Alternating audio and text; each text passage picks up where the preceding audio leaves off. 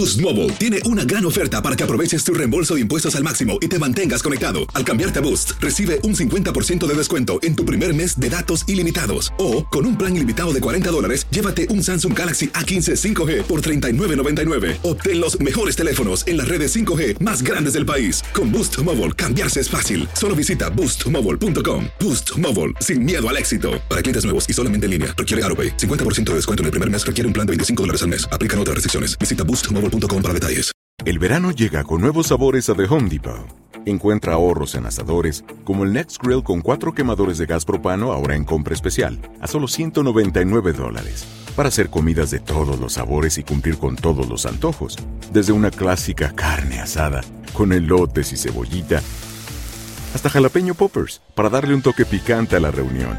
Prueba nuevos platillos y sabores este verano, con ahorros en asadores de The Home Depot. Haces más logras más. Esto solo es el principio. Porque lo mejor. Esto no se va a quedar así. Lo más impactante. ¿Por qué? Soy tu madre. Esta mujer me robó. Por favor, abre tus ojos. Está por venir en. ¡Pablo! ¿Entendiste? Tu vida es mi vida. De lunes a viernes a las 8 por Univisión. Y eso sí que amerita un brindis, ¿no crees? El siguiente podcast es una presentación exclusiva de Euforia On Demand. Bueno, arrancamos rapidito y hoy salieron, antes de comenzar con el tema que vamos a analizar, hay muchas cositas que tenemos que comentar hoy, es un lunes de, de noticias.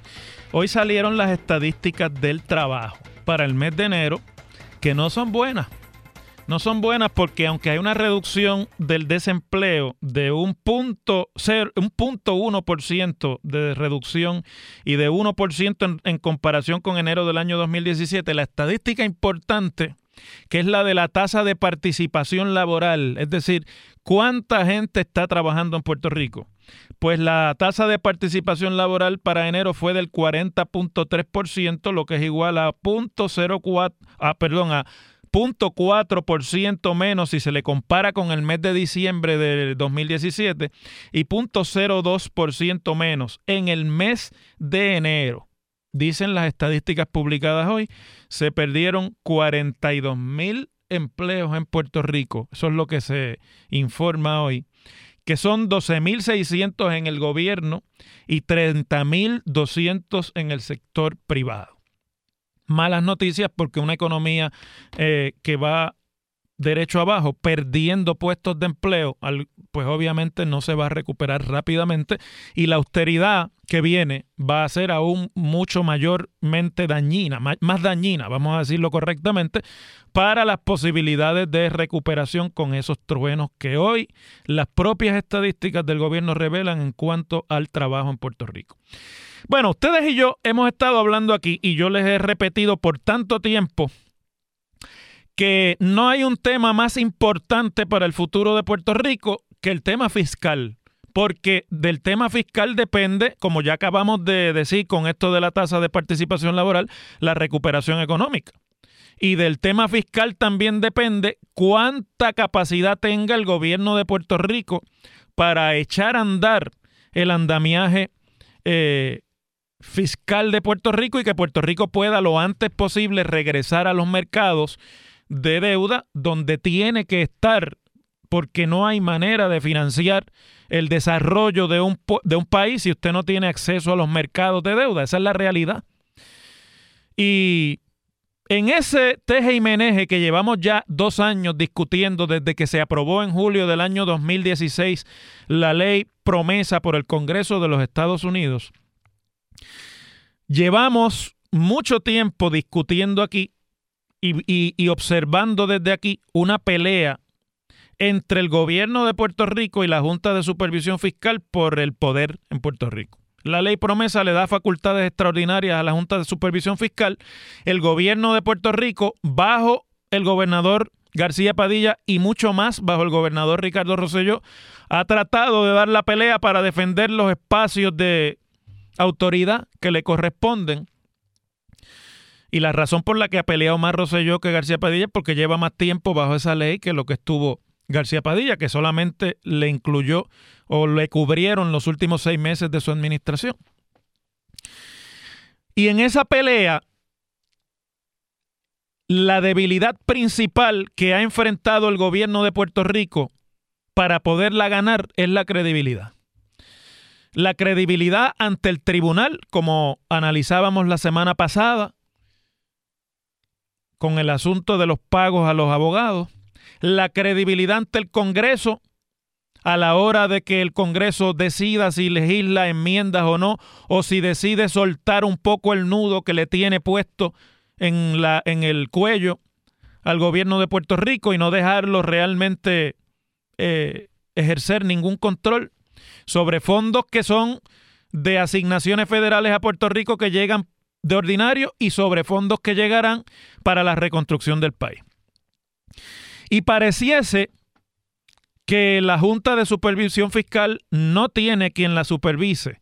Pareciese que la Junta de Supervisión Fiscal es todopoderosa, pero la realidad es que en Washington hace ya varios meses que se está extendiendo la opinión entre varios miembros del Congreso de que la Junta no ha hecho su trabajo, de que la incapacidad de la Junta de organizarse a tiempo para llevar a cabo su trabajo y, e inclusive la visión que tiene la Junta de su trabajo en términos de ser el ente controlador del gasto público en Puerto Rico y representante del gobierno de Puerto Rico en los procesos de quiebra que se dan bajo el capítulo 3 de la ley promesa ante un tribunal federal que preside la jueza Laura Taylor Swain, pues va, hay insatisfacción en las, en las esferas políticas de Washington sobre lo que se esperaba de la Junta y lo que ha pasado con la Junta. Y la insatisfacción comenzó siendo de los bonistas y acreedores del gobierno de Puerto Rico que pensaron que con la creación de una Junta de Supervisión Fiscal ellos aseguraban el pago de su deuda y aseguraban además que fuera prioridad el pago de la deuda sobre otros gastos del gobierno de Puerto Rico. Claro, todo esto antes de las emergencias de promesa, de, perdón, de María y de Irma. Y pensaban además que con la Junta de Supervisión Fiscal los intereses de la comunidad de inversiones de Wall Street estaban asegurados. Y la Junta en la medida en la que ha advertido o ha adelantado algunas acciones, sobre todo a través de los planes de eh, los planes fiscales del gobierno y también de las peticiones ante el tribunal para someter al capítulo 3, que es quiebra, al gobierno central y a varias de las instrumentalidades públicas que no son gobierno central, corporaciones, dígase. Pues no necesariamente le ha parecido simpático algunas de las cosas que han decidido en esa junta a la comunidad de bonistas y a los inversionistas. Tampoco es simpática para los ciudadanos de Puerto Rico. Yo recuerdo haber dicho en este programa cuando la Junta y la idea de una Junta de Supervisión Fiscal tenía 86% de aprobación en la opinión pública y haber dicho en este programa que cuando empezara la Junta a hacer lo que iba o lo que tendría que hacer, veríamos si se mantendrían esos niveles de aprobación. Pero ahora nadie debe olvidarse que durante el proceso de discusión de promesa aquí hubo una opinión pública que aplaudía y que pedía a gritos el establecimiento de una Junta de Control Fiscal porque la idea era una idea bastante popular en términos de cómo se comunica eh, los problemas políticos en la sociedad moderna, que esa Junta le iba a quitar el poder a los políticos que los políticos son incapaces, que los políticos son corruptos, que los políticos no tienen sintonía con las necesidades del pueblo. O sea, una opinión bastante generalizada en Puerto Rico. Y que todo lo que significase que el control no estuviera en los políticos, entendiéndose que los políticos son electos por el electorado puertorriqueño, ¿verdad? Pues eso era mejor para Puerto Rico yo les advertía que aunque era popular y era simpática esa opinión, cuando la Junta comenzara a actuar, habría muchos sectores de interés en Puerto Rico que no iban a estar contentos. Y así ha sido. Y yo estoy seguro que si hiciéramos hoy una medición de opinión pública, ese 85% es mucho menos del 50% hoy día, porque no ha quedado nadie que no haya sido tocado. Los pensionados, la universidad, energía eléctrica, acueductos, los empleados públicos del gobierno central, la jornada laboral, etcétera, etcétera, siga sumando. Y un poco la idea estaba perdida de que la Junta, como es todopoderosa, nadie la, la supervisa y no se debe a nadie. Pero resulta que en materia de gasto, la Junta de Supervisión Fiscal ha quedado expuesta ante el tribunal la semana pasada como predicando la moral en ropas menores. Y en una vista para sacar asuntos administrativos y decidir asuntos administrativos, vino el informe del, del, funcionario que el tribunal contrató para que fiscalizara los gastos legales de la Junta.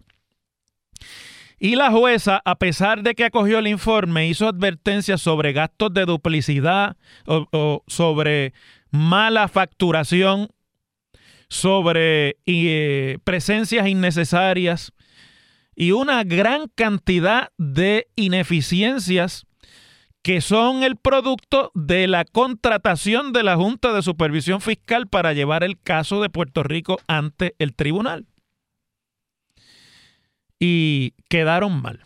Quedaron expuestos como igual de ineficientes y como que no tienen el control que, ellos exigen que se tenga de las finanzas en Puerto Rico y ellos no lo exhiben en el gasto que tienen de servicios para la Junta. Eso sin hablar de los salarios y demás, porque cuando se trata de salarios, pues ahí vienen muchos asuntos que son, en mi opinión, absolutamente demagógicos y aunque yo los puedo escuchar una y otra vez en, los medios de comunicación, no los suscribo porque son demagogia pura y yo no vengo a estos micrófonos a estarles repitiendo a ustedes la demagogia porque entonces no, no vale de nada que yo haga este ejercicio diario con ustedes.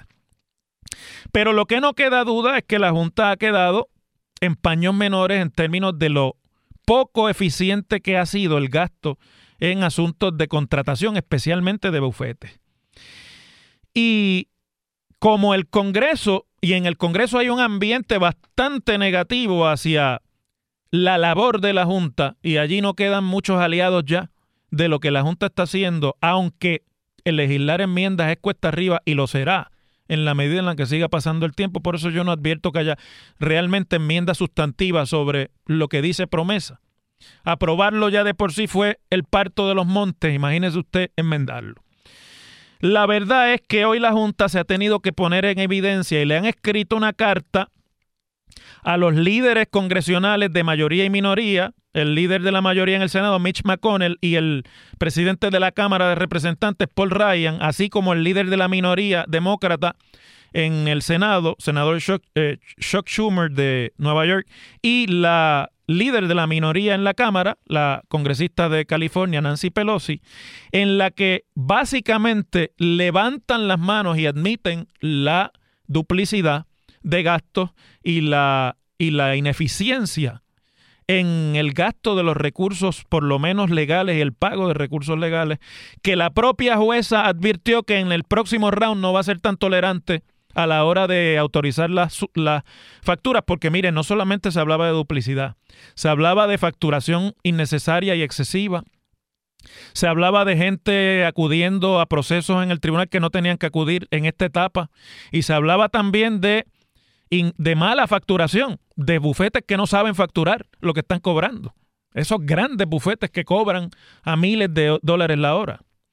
Y entonces la Junta le dice hoy a los líderes del Congreso, le escribimos para informar al Congreso que mientras esta estructura continúe vigente, refiriéndose al hecho de que la Junta de Supervisión Fiscal tiene la representación del gobierno en el proceso de quiebra, pero que a la misma vez el gobierno de Puerto Rico ha contratado abogados para que estén presentes y estén allí a la hora de que se decidan los procesos de quiebra, porque no siempre parece ser que están alineados la Junta y el gobierno en cuanto a qué es lo que se le pide al tribunal.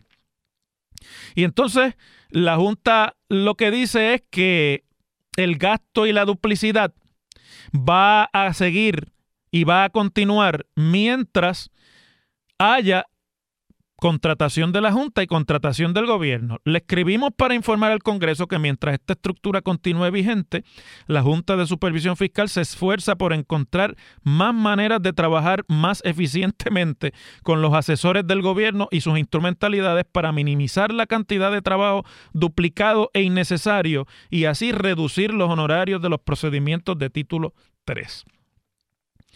Dice además la carta de la Junta al Congreso, históricamente el pueblo de Puerto Rico ha sufrido un problema de malgasto público. La Junta de Supervisión Fiscal está haciendo todo lo que puede para evitar ese despilfarro como representante legal del gobierno y sus corporaciones en los casos de título 3, de manera que los recursos del gobierno se gasten en lo más que importa, proveer para la salud, educación y seguridad y promover el desarrollo económico de Puerto Rico. Eso es demagogia pura.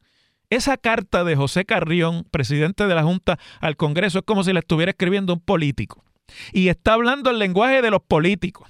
Y eso a mí me descorazona porque eso quiere decir que la Junta en realidad se va a seguir comportando como un ente político. Miren, esa carta al Congreso es simplemente para ponerse en récord y es un grito desesperado al Congreso de que enmiende la ley para quitarle capacidades al gobierno de Puerto Rico y dárselo a la Junta. Están argumentando su caso para enmiendas a la, a la, ley promesa para darle más poderes a la Junta, que se viene hablando desde que el tribunal le denegó el monitor que querían nombrarle a la Autoridad de Energía Eléctrica antes de inclusive del huracán María. Y esta carta es realmente bochornosa. Han terminado los controladores reconociendo que no tienen control. Y han terminado los responsables del gasto fiscal reconociendo que no son responsables en el gasto que hacen y que le paga el pueblo de Puerto Rico porque los chavos de la Junta y los costos de la Junta vienen de las contribuciones que pagamos usted y yo y se lo paga el gobierno de Puerto Rico. Y yo creo que esto sí es inaceptable. Mire que yo he tratado de evitar, porque me parece que hay que darle un espacio, pero eso, eso es bochornoso. Y con eso, yo espero que el Congreso no se deje pasar gato por liebre. Las cosas como son. En WKAQ se abre el aula del profesor Ángel Rosa. Conoce de primera mano cómo se bate el cobre en la política. Las cosas como son. Profesor Ángel Rosa en WKAQ. Vamos rapidito antes de la pausa, tengo como cuatro minutitos o cinco, a un asunto que era de preverse, pero que ahora sí que se complica. Éramos muchos y parió la abuela, dice un dicho muy común en este país. Resulta, ustedes recuerdan que el Centro de Recaudación de Ingresos Municipales, el famoso CRIM, que es el agente recaudador de los municipios y de las contribuciones sobre la propiedad que bajo nuestro régimen se cobran por los municipios. Hace un tiempo se anunció que había una deuda enorme de contribuciones sobre la propiedad sin cobrar y sin reclamar y sin que se pudiese haber eh, eh, realmente recaudado, que esa deuda asciende a cerca de 2.300 millones de dólares. Y el anuncio fue que el CRIM iba a contratar una compañía privada que se llama BCMG para que esa compañía le cobrara la deuda al CRIM. Y por lo tanto se pudiera tener un nivel de recaudación urgente que los municipios necesitan para poder subsistir. Se otorgó ese contrato y la idea era que el cobro vendría con un adelanto de 400 millones de dólares por parte de esta compañía, obviamente en términos de con la promesa de cobro, ¿verdad? Y que me imagino yo desde el punto de vista de cómo se comunicó, vendría atado el recobro de esos 400 millones de dólares a la eficiencia del proceso de cobro que se les iba a encomendar a ellos mismos en esa compañía. Pues resulta que ahora, hoy se informa que la Junta del CRIM decidió anular el contrato a la compañía BCMG porque cuando se sentaron a negociar el contrato después de haberse anunciado, lo primero que esta compañía le dijo, según dice el CRIM, según dice el alcalde Javier Carrasquillo de Sidra, que es el presidente de la Junta del CRIM, cuando se sentaron a negociar, ellos le dijeron, bueno, nosotros te vamos a dar el adelanto, pero a cambio de eso yo quiero que tú me vendas a mí una porción de esa deuda. O sea que esa deuda ya no es tuya, yo la cobro, pero es mío, porque la voy a cobrar yo para mí.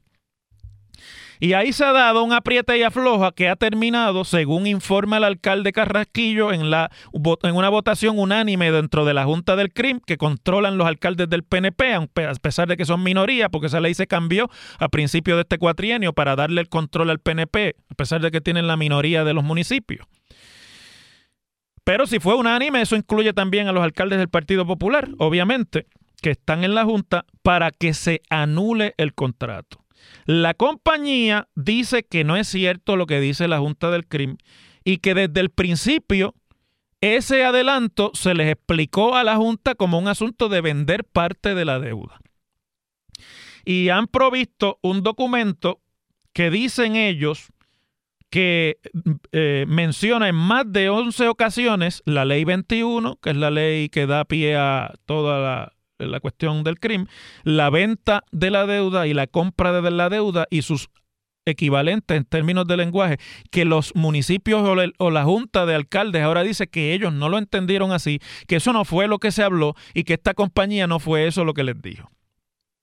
Cuento largo, corto, yo creo que esto terminará en los tribunales, si es que hubo un contrato de por medio y habrá que ver entonces qué era lo que decía ese contrato y qué es lo que no dice y qué es lo que se representó y qué es lo que no se representó. Pero el bottom line, la línea de lo que nos interesa aquí a nosotros, que vemos el problema grande y no el arbolito dentro del bosque, vemos el bosque completo, es que eso quiere decir que los municipios ahora van a tardar mucho más en, cobrar esa deuda de 2.300 millones en medio de un proceso que tiene que ir a la FAF y que podría tener que ir también a la Junta de Supervisión Fiscal, no solamente la contratación, sino lo que venga como alternativa después de que se haya anulado este contrato, si es que finalmente se anula. Conclusión, los municipios no verán ese dinero en buen tiempo y lo que se anunció como una gran estrategia para devolverle solvencia a los municipios se les ha hecho sal y agua. Las cosas como son. Tengo un asunto que es interesante que pasó el viernes pasado. El tribunal apelativo en una resolución eh, paralizó el proceso que se lleva desde la oficina del fiscal especial independiente y el Departamento de Justicia contra el alcalde de Vieques, Víctor Emerick, no es una paralización en sus méritos, es una paralización procesal, en términos de que se acudió al tribunal en auxilio y el tribunal dijo, en lo que yo decido si la jurisdicción es mía o es del FEI, paralícese todo este proceso. Entiéndase que ahí se había inclusive separado a la vicealcaldesa porque había hecho unas destituciones de empleados de confianza, etcétera, etcétera. Y después, el viernes pasado, se dio a conocer una citación del Departamento de Justicia a la vicealcaldesa Daisy Cruz Cristian, que yo les he dicho a ustedes que ahí parte de la pelea que hay es quién va a suceder a Víctor, que dijo que no corría más después de su segundo término, y la pelea está trabada entre, entre Daisy Cruz, que es la vicealcaldesa, y el presidente de la Asamblea Municipal, Gypsy Córdoba, que es quien lleva la denuncia contra el alcalde y, sirve de portavoz detrás del movimiento para la destitución del alcalde. La vicealcaldesa dice hoy que, fue citada el, viernes pasado para comparecer ante el Departamento de Justicia y vertir testimonio, que ella no va a comparecer y de hecho no compareció y que ella, eh, eh, lo que pasó el viernes eh, con la decisión del Tribunal de Apelaciones, Dice ella que le da la confianza de que este proceso eh, se acabe, que es un proceso de persecución, ella dice, contra la administración del alcalde Víctor Emerick, una administración, la estoy citando, que fue debidamente electa por los votos de los viequenses y además dice, resulta que ahora el panel del FEI no tan solo remueve alcalde sino sin una causa legítima, sino que requiere que quiere determinar sus funciones de sus funcionarios de confianza. No puede haber nada serio en una investigación que se hace a toda prisa y sin tan siquiera tomarse la molestia de indicarme la hora de la citación. Ella dice, yo no me puedo ir para Puerto Rico y estar allí esperando a que ellos les dé la gana de ver a qué hora es que yo estoy citada, porque yo tengo que coger una lancha y no me puedo dar el lujo de quedarme varada en Puerto Rico, en Fajardo, porque no me dicen, así que yo no voy. Punto. Pero yo me sospecho que no es por lo de la lancha. Yo creo que esta es una estrategia. Ya lograron una victoria tímida en términos de lograr que el tribunal paralice en lo que decide si tiene jurisdicción o no. Y esto podría terminar desahuciando, descobijando al FEI de la jurisdicción que, se ha, que ha asumido en este caso a la luz de una querella y de una resolución aprobada por la Junta, eh, por la legislatura municipal de Vieques en contra de unas acciones del alcalde luego de la emergencia de eh, María. En línea telefónica tengo al licenciado Toñito Cruz, eh, Gerardo Cruz, pero le dicen Toñito, exalcalde de Ceiba, abogado, que es uno de los abogados del alcalde de Vieques en este procedimiento. Toñito, ¿cómo estás? Saludos Ángel para ti, saludos a los amigos de Radio Escucha. Déjame aclarar, no, no soy abogado del alcalde de Víctor Emery, pero con mucho gusto pues. Ah, ¿tú no eh, estás en la defensa del alcalde? No, no estoy en la defensa de este. Ah, bueno, pues. Prieto, el licenciado Ricardo eh, García Prado y otro abogado, y eh, Andreu. En este caso, pero no. Ah, pues yo había asumido que tú estabas en el caso, pero, pero de todas maneras, mejor todavía, porque eso me da la oportunidad de evaluar en sus méritos esto que sucedió. Bueno, primero que todo, la pregunta, ¿cuál es el alcance de la resolución del Tribunal Apelativo? Pues mira, lo ha explicado muy bien, le añadiría, ¿verdad?, que mm, paraliza todo, eso no significa que Víctor Emery puede sentarse en la silla del alcalde, no, eso no. Eh, todavía sigue, sigue destituido. Permanece, exacto. Sigue suspendido, ¿verdad? De, del empleo.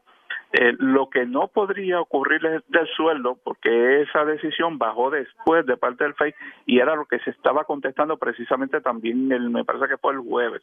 Eh, todo lo demás está paralizado, como dice el Tribunal Apelativo, en lo que el Tribunal ausculta y protege su jurisdicción eh, ante los planteamientos de recursos que presentaron los abogados de, del alcalde. ¿Y, el planteamiento es cuál? Mira, ellos lo que plantean, bien rapidito, todo esto es a raíz de la resolución de la, de la legislatura municipal número 4. Cualquier persona que lea esa resolución va a ver allí eh, unos seis asuntos que, resumido, son asuntos, Ángel, que básicamente uno los dirime en una controversia electoral, ¿verdad? Eh, pues porque hay quejas en las redes sociales, eh, porque hubo poca comunicación luego del huracán eh, María, si fuera por eso, bueno, del gobernador para abajo ya que destituir a todo el mundo, ¿verdad? Eh, porque el alcalde esto permitió que unas personas eh, pudieran haber actuado allí en representación del municipio de, de Vieques y hubiesen beneficiado a unas personas privadas, pero no es una acusación de que el alcalde ordenó nada por el estilo, eh, de que el alcalde, pues, unas partidas que se habían aprobado el presupuesto, después él las aumentó. La ley municipal permite eso y los alcaldes lo hacen todos los meses, básicamente. Y así por el estilo, hay unas quejas sobre cosas estatales como el servicio de transportación de lancha, donde ellos se quejan de que no hubo una voz fuerte, ¿verdad?, que criticara lo que ocurrió después de María. Bueno, en cada municipio en Puerto Rico tenemos carreteras estatales y, escuelas. Si pero usted, déjame hacerte una pregunta. Quejarse de que un alcalde no tenga una voz fuerte es, es, suficiente para separarlo de su puesto. O sea, eso es, eso es negligencia suficiente como para sacar a un alcalde de su puesto. Porque entonces hay como 20 alcaldes que tienen que ser destituidos. Te voy a citar textualmente la resolución. Que no fue atendida con firmeza, claridad y contundencia, cierro la cita. Es la cita de la resolución número 4. Al final, ¿qué es lo que sucede aquí? Que cuando tú lees la resolución del FEI, la que emite el 22 de febrero, dice evaluar y analizar la resolución número 4, es decir, esa resolución número 4, no otro documento esa resolución número cuatro.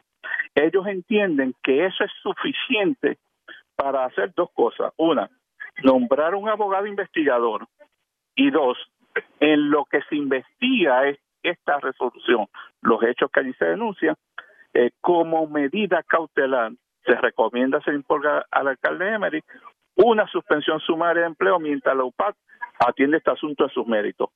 Eso es lo que provoca este caso. Porque se ha entendido que la ley de municipios autónomos tiene unas disposiciones, ¿verdad? Que cuando es una persona que resulta convicto, que incurrió en conducta inmoral, que está acusado en los tribunales por gastos ilegales, pues claro que sí hay que suspenderlo. Pero por estas causas, no, por estas causas. A base de la o sea, ¿cuál es la evidencia? Es la pregunta aquí. Exacto. Con la que cuenta el panel para ordenar tan severa acción en contra de la voluntad de un pueblo que eligió.